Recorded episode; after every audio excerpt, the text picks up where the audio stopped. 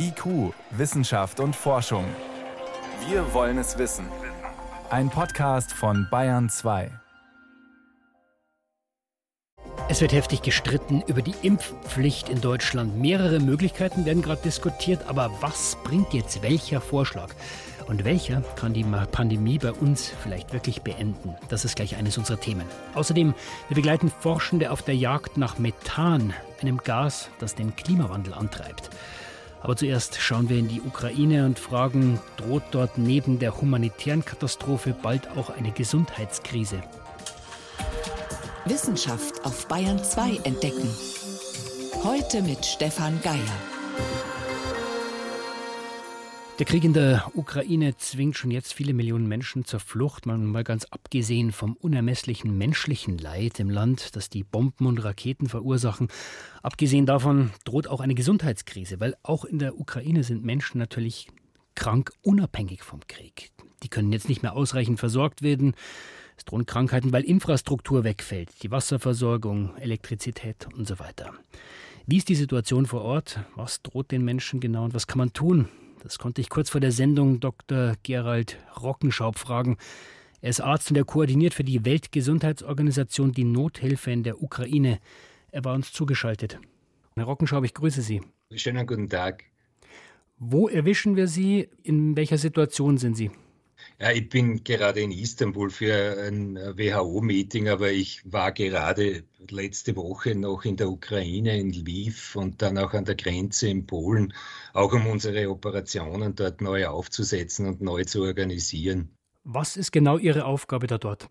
In erster Linie die Hilfskoordination, die medizinische Hilfskoordination. Die WHO ist ja auch zuständig, den Gesundheitscluster in humanitären Situationen zu koordinieren. Da geht es um, um Partnerkoordination, aber die primäre Priorität war jetzt die Versorgungspipeline von medizinischen Hilfsgütern, chirurgischem Versorgungsmaterial, Medikamenten und so weiter zu etablieren, zu reetablieren. Wir haben ja schon eine Pipeline und auch Versorgungsmaterialien vor Ort gehabt und dann auch unsere lokale Präsenz neu zu organisieren, weil wir haben ja über 100 Leute in der Ukraine und die mussten teilweise aus Kiew in andere Landesteile verteilt werden. Versorgungspipeline, sagen Sie. Wie stelle ich mir das vor? Korridore, durch die Medikamente transportiert werden, medizinische Hilfsgüter ja, wir haben in erster Linie Güter vor Ort gehabt, die wir rasch verteilen konnten. Aber jetzt geht es natürlich auch darum, weitere Versorgungsgüter ins Land zu bringen. Der momentane Hauptversorgungsweg ist über Polen. Wir haben da ein Logistikzentrum in Rzeszów an, an der Grenze und eine weitere Logistikbasis in Lviv, also in früheren Lemberg und weitere in der Ukraine Versorgungskanäle in erster Linie über Eisenbahn, sofern das noch möglich ist. Aber es geht auch darum, dann humanitäre Korridore auszuverhandeln, wo wir mit den UN-Organisationen, unseren Schwester- und Partnerorganisationen gemeinsam Verhandlungen auch äh, mit Russland führen, um hier die Sicherheit sicherzustellen. Jetzt ist ja, Herr Rockenschaub, die humanitäre Krise, die jetzt schon da ist wegen den Bomben und Raketen, das ist schlimm genug. Kommt da jetzt eine Gesundheitskrise dazu? Ja, ich würde sagen, wir sind schon mittendrin, denn zum Teil äh, sind Gesundheitsversorgungseinrichtungen unter Beschuss. Es gibt bereits Knappheit an chirurgischem Versorgungsmaterial, an Sauerstoffversorgung. Zum Teil ist auch die Elektrizitätsversorgung von einzelnen Spitälern zusammengebrochen. Es gibt massive Probleme für die Patienten, Gesundheitsversorgungseinrichtungen zu erreichen. Also ich glaube, wir sind schon in einer Gesundheitskrise, wenn man so will. Jetzt gibt es ja auch äh, in Anführungsstrichen normale Krankheiten, mit denen die Menschen auch schon vor dem Krieg zu tun hatten. Beispiel Corona. Äh, ungefähr ein Drittel der Menschen in der Ukraine ist nur gegen Corona geimpft. Heißt das, wir werden jetzt eine noch stärkere Verbreitung des Virus dort sehen? Ja, natürlich, weil wir auch zum Teil Menschen jetzt in sehr beengten Situationen, wenn sie Schutz äh, suchen, die teilweise dann auch nicht die Vorsichtsmaßnahmen einhalten können, um eine weitere Verbreitung des Virus zu vermeiden. Gott sei Dank sind wir momentan bizarrerweise in der glücklichen Situation, dass sich auch in der Ukraine die Omikron-Variante weiter ausbreitet, die ja jetzt grundsätzlich zu nicht so schweren Verlaufsformen äh, führt. Aber natürlich ist das Risiko sehr groß, dass die Fallzahlen jetzt weiter explodieren werden, äh, auch aufgrund der wirklich sehr schwierigen Situation vor Ort. Jetzt sehen wir, die Menschen, die nicht flüchten oder nicht flüchten können, leben in Sammelunterkünften, in Kellern, verstecken sich teilweise in U-Bahnhöfen auf dichtestem Raum. Die hygienischen Bedingungen sind sicher nicht gut. Welche Konsequenzen befürchten Sie da?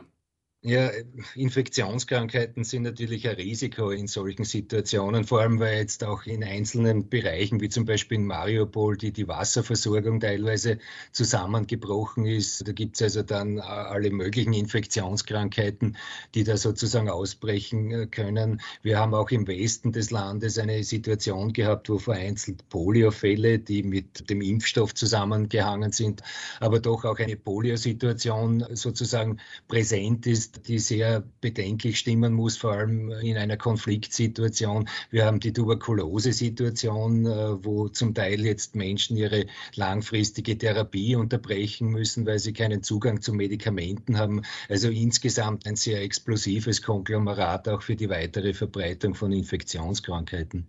Haben Sie in der jetzigen Situation überhaupt irgendwelche Möglichkeiten, diese Probleme zu verbessern? Ja, also wir versuchen, wie ich schon anfangs gesagt habe, diese Versorgungspipeline sicherzustellen, teilweise natürlich mit Schwierigkeiten, aber bislang haben wir noch relativ gut äh, etablierte Versorgungswege und können Medikamente natürlich mit sehr starker Priorisierung hineinbringen. Es geht jetzt natürlich auch darum, äh, zunehmend auch für chronische Erkrankungen die Medikamentenversorgung sicherzustellen. Also Diabetes oder HIV, Bluthochdruck, um was geht es da? Ja, absolut. Es geht um Tuberkulose, HIV-Versorgung, Diabetes, Herzerkrankungen und so weiter, auch Krebserkrankungen, weil sehr viele Krebspatienten jetzt ihre Chemotherapie nicht mehr weiter, sich dieser nicht mehr weiter unterziehen können. Da gibt es auch Versuche, zum Teil diese Krebspatienten jetzt in EU-Länder zur weiteren Versorgung zu transferieren. Erlauben Sie mir eine persönliche Frage, Herr Rockenschau. Wie schaffen Sie es unter diesen Bedingungen, sich wirklich auf die Arbeit zu konzentrieren? Es sind ja teilweise wirklich absurde Situationen mit diesen Korridoren, die Sie verhandeln müssen, wirklich um Medikamente da reinzubringen. Wie schaffen Sie das? Es ist natürlich eine, eine sehr schwierige Situation, aber äh, was uns, glaube ich, aufrechterhält, ist, dass die Situation für die wirklich Betroffenen vor Ort noch viel, viel schwieriger ist. Und wenn man da einen Beitrag dazu leisten kann, die Not der eigentlich Betroffenen zumindest etwas zu lindern, dann ist das äh, schon eine zusätzliche Anstrengung wert. Unter diesen Umständen, die Sie da vor Ort haben, was bräuchten Sie momentan am dringendsten, außer dass die Waffen schweigen? Ja, ich glaube, das ist sozusagen die Grundvoraussetzung, dass wir zu einer Unterbrechung der Kampfhandlungen und zu Friedensverhandlungen kommen dass wir aber auch sicherstellen, dass während der Konflikt weitergeht, dass wir humanitäre Versorgungskorridore ausverhandeln, die uns erlauben, Versorgungsgüter, nicht nur medizinische Versorgungsgüter, sondern auch Nahrungsmittel, Wasserversorgung zu den Betroffenen schicken zu können, damit man sozusagen deren Grundbedürfnisse in einer sehr, sehr schwierigen Situation wenigstens ansatzweise sicherstellen kann. Also wir haben auf jeden Fall schon mal sowieso eine humanitäre Katastrophe und jetzt äh, kommt eine Gesundheitskrise dazu in der Ukraine. Das waren Informationen von Dr. Gerald Rockenschauber. Er ist Arzt und koordiniert die Nothilfe für die Weltgesundheitsorganisation. Und er war uns aus Istanbul zugeschaltet. Herr Rockenschauber, vielen Dank für das Gespräch, dass Sie sich die Zeit genommen haben und Ihnen und Ihrem Team alles Gute. Vielen Dank, Herr Geier.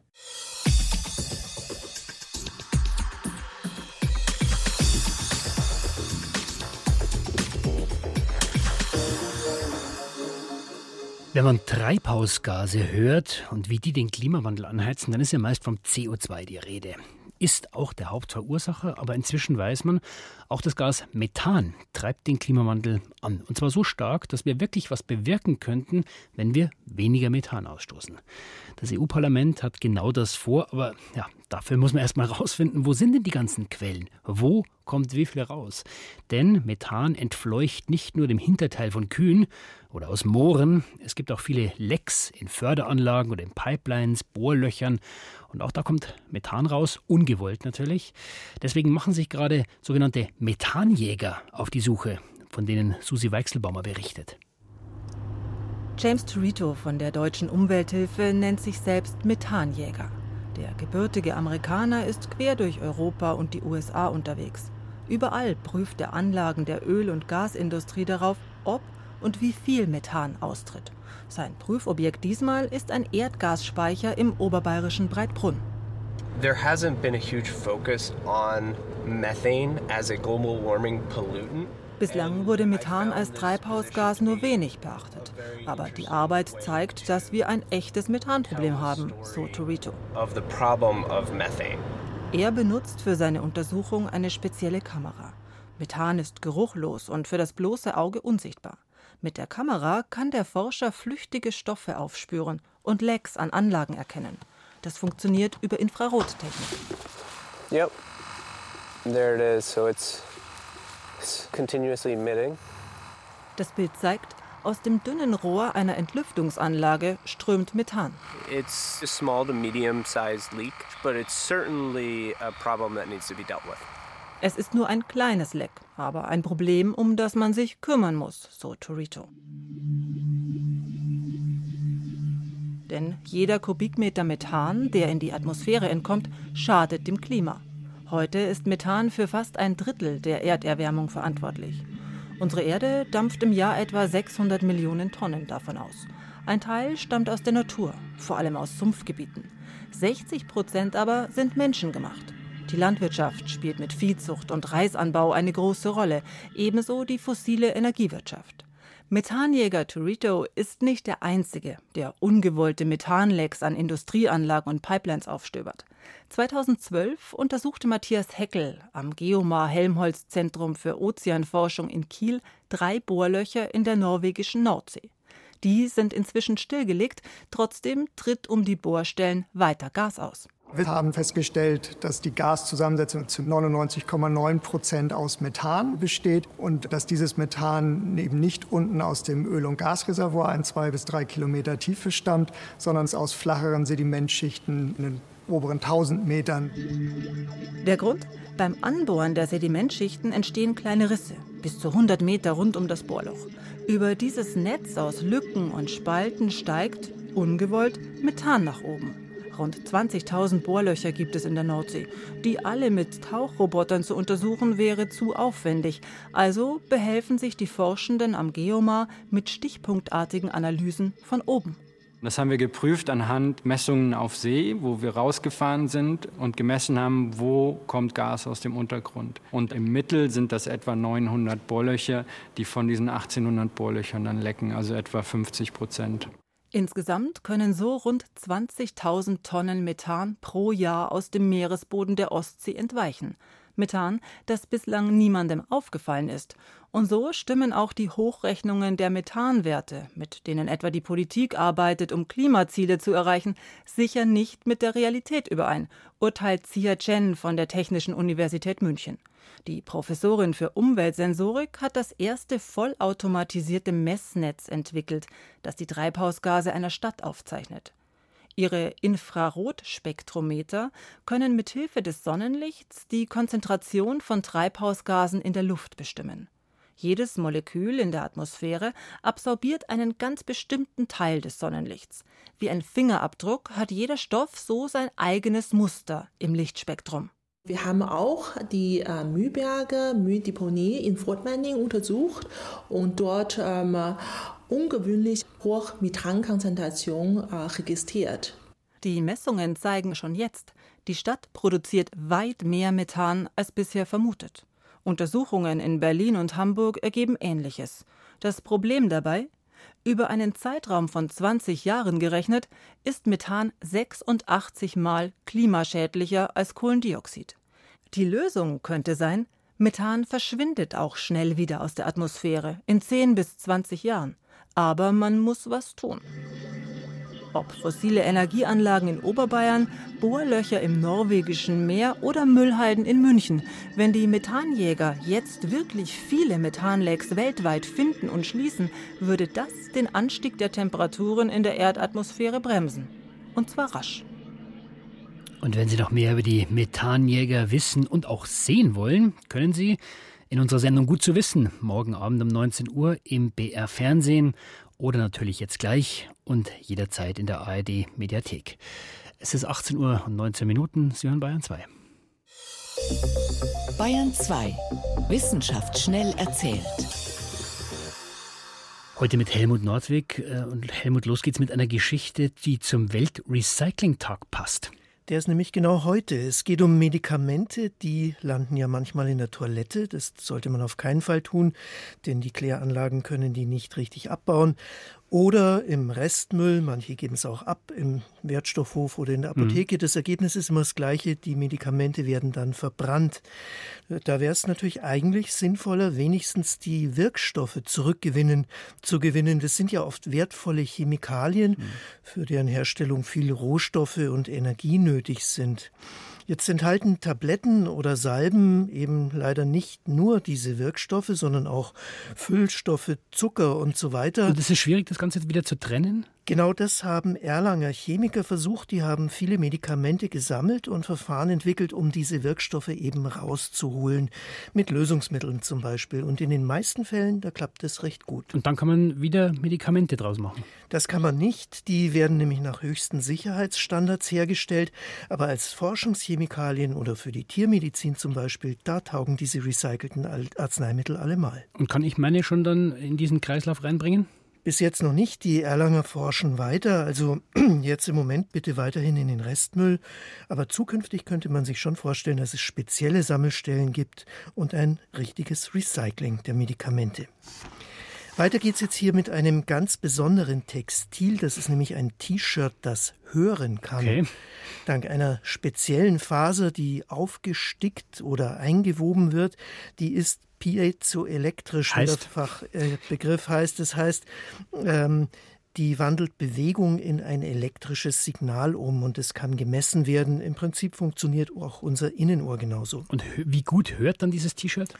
Ja, bei der Faser, da genügt schon die Schwingung der Luft, wenn zum Beispiel geredet wird oder wer so ein T-Shirt anhört, dessen Herzschlag kann man hörbar machen. Und wozu kann man das hernehmen? Ja, zum Beispiel für die Überwachung in der Medizin oder von Babys. Das wäre eine Möglichkeit. Eine Art Hörgerät zum Anziehen könnte man sich vorstellen. Und wenn mehrere Fäden eingearbeitet sind, dann kann man auch Richtungshören. Also wir haben ja zwei Ohren, da funktioniert mhm. es eben auch und mit mehreren Fäden geht es dann auch. Aber es ist noch offen, wie die Elektronik drumherum dann mal aussehen wird. Das Ganze ist bis jetzt sozusagen handgestrickt. Dieses hörende Textil, das gibt es erst im Labor. Zum Schluss noch ein interessantes Ergebnis russischer Forschender. Da geht es um den Sonnenwind. Das sind ja energiereiche, geladene Teilchen, die die Sonne ständig ausspuckt. Und wir auf der Erde sind davor gut geschützt durch die Erdatmosphäre und das Magnetfeld. Aber der Sonnenwind bewirkt, dass auf der Rückseite der Erde, auf unserer Nachtseite, das Magnetfeld zu einem langen Schweif ausgezogen wird. Und in diesen Schweif, da taucht manchmal der Mond ein vor allem bei Vollmond.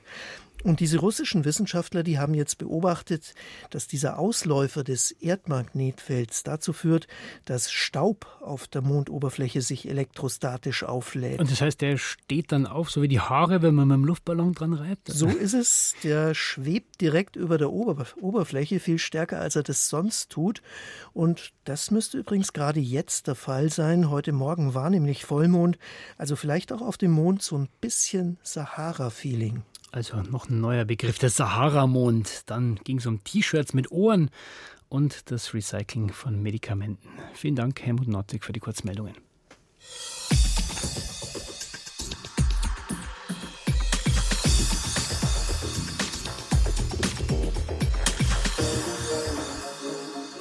Stand heute sind knapp 76 Prozent der Deutschen doppelt geimpft und gut 58 Prozent haben eine Auffrischungsimpfung bekommen. Das reicht wahrscheinlich nicht, um eine erneute Welle im kommenden Herbst zu verhindern, sagen die Experten.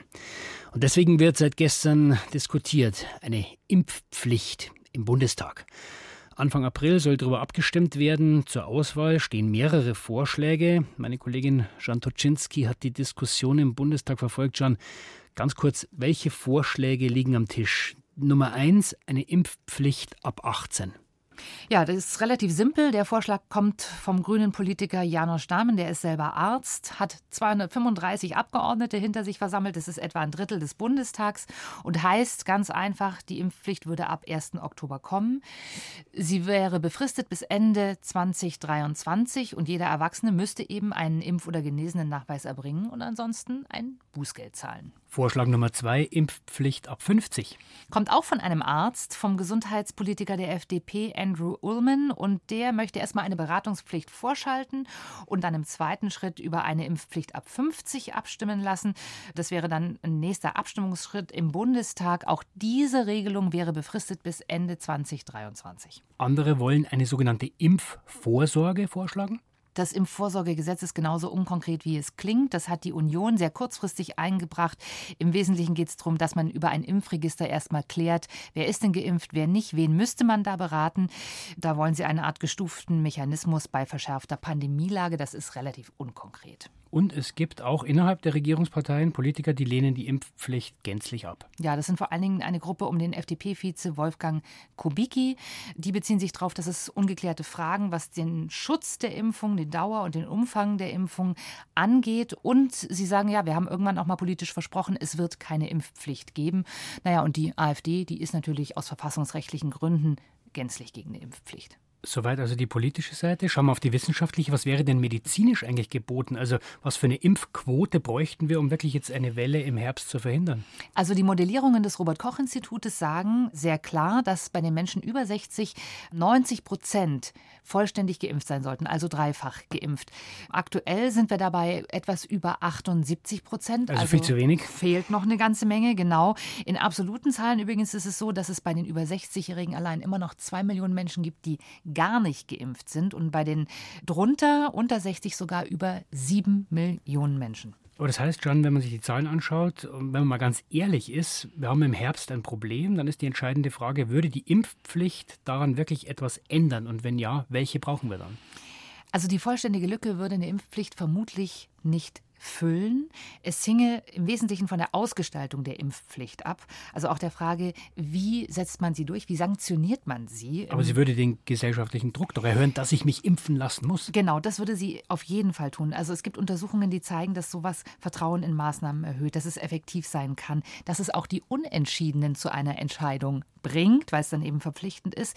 Wichtig ist, und das haben wir in der Pandemie gelernt, Dinge werden dann angenommen, die Compliance ist groß, wenn es für alle gilt. Deswegen glaube ich, dass der Impfpflicht für alle ab 18 der einzig sinnvolle ist, obwohl es natürlich medizinisch Gründe gäbe zu sagen, nur die über 50-Jährigen. Aber wir haben gesehen, bei der berufsbezogenen Impfpflicht, da gibt es sofort Menschen, die sich benachteiligt fühlen, die sich stigmatisiert fühlen. Ich glaube, es wäre wirklich am einfachsten zu sagen, für alle ab 18. Hauptargument der Gegner der Impfpflicht, die Impfung ist nicht effektiv genug, um sie verpflichtend zu machen. Das ist ein Problem.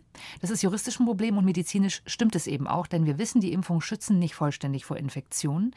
Sie schützen vor allen Dingen sehr gut vor den schweren Verläufen. Aber wir wissen eben auch noch nicht, welche Variante vielleicht als nächstes im Herbst auf uns zukommt und wie dann die Impfung schützt. Heißt, so eine Variante kann sein, dass die Impfung gegen die dann schlechter wirkt? Also das ist das große Schreckensszenario, dass man sagt, es kommt eine Variante, die ist so gefährlich wie Delta und so ansteckend wie Omikron und dann haben wir unter Umständen wirklich ein Problem. Deswegen ist es aus meiner Sicht sinnvoll, die Impfpflicht zeitlich zu begrenzen, wie das Gesetzentwürfe eben auch vorsehen und dann in dieser Zeit vielleicht auch andere Maßnahmen anzugehen und anzudenken, Kampagnen, Informationen zu erhöhen, Beratungen zum Beispiel über die Krankenkassen verpflichtend zu machen, Terminvergabe automatisch. Ja, dass derjenige, der sich nicht impfen lassen will, aktiv werden muss. Das heißt, dass das Nicht-Impfen wirklich schwieriger wird und dass der gesellschaftliche Konsens wird, wir lassen uns impfen. Das heißt schon, dein Fazit, wird die Impfpflicht kommen?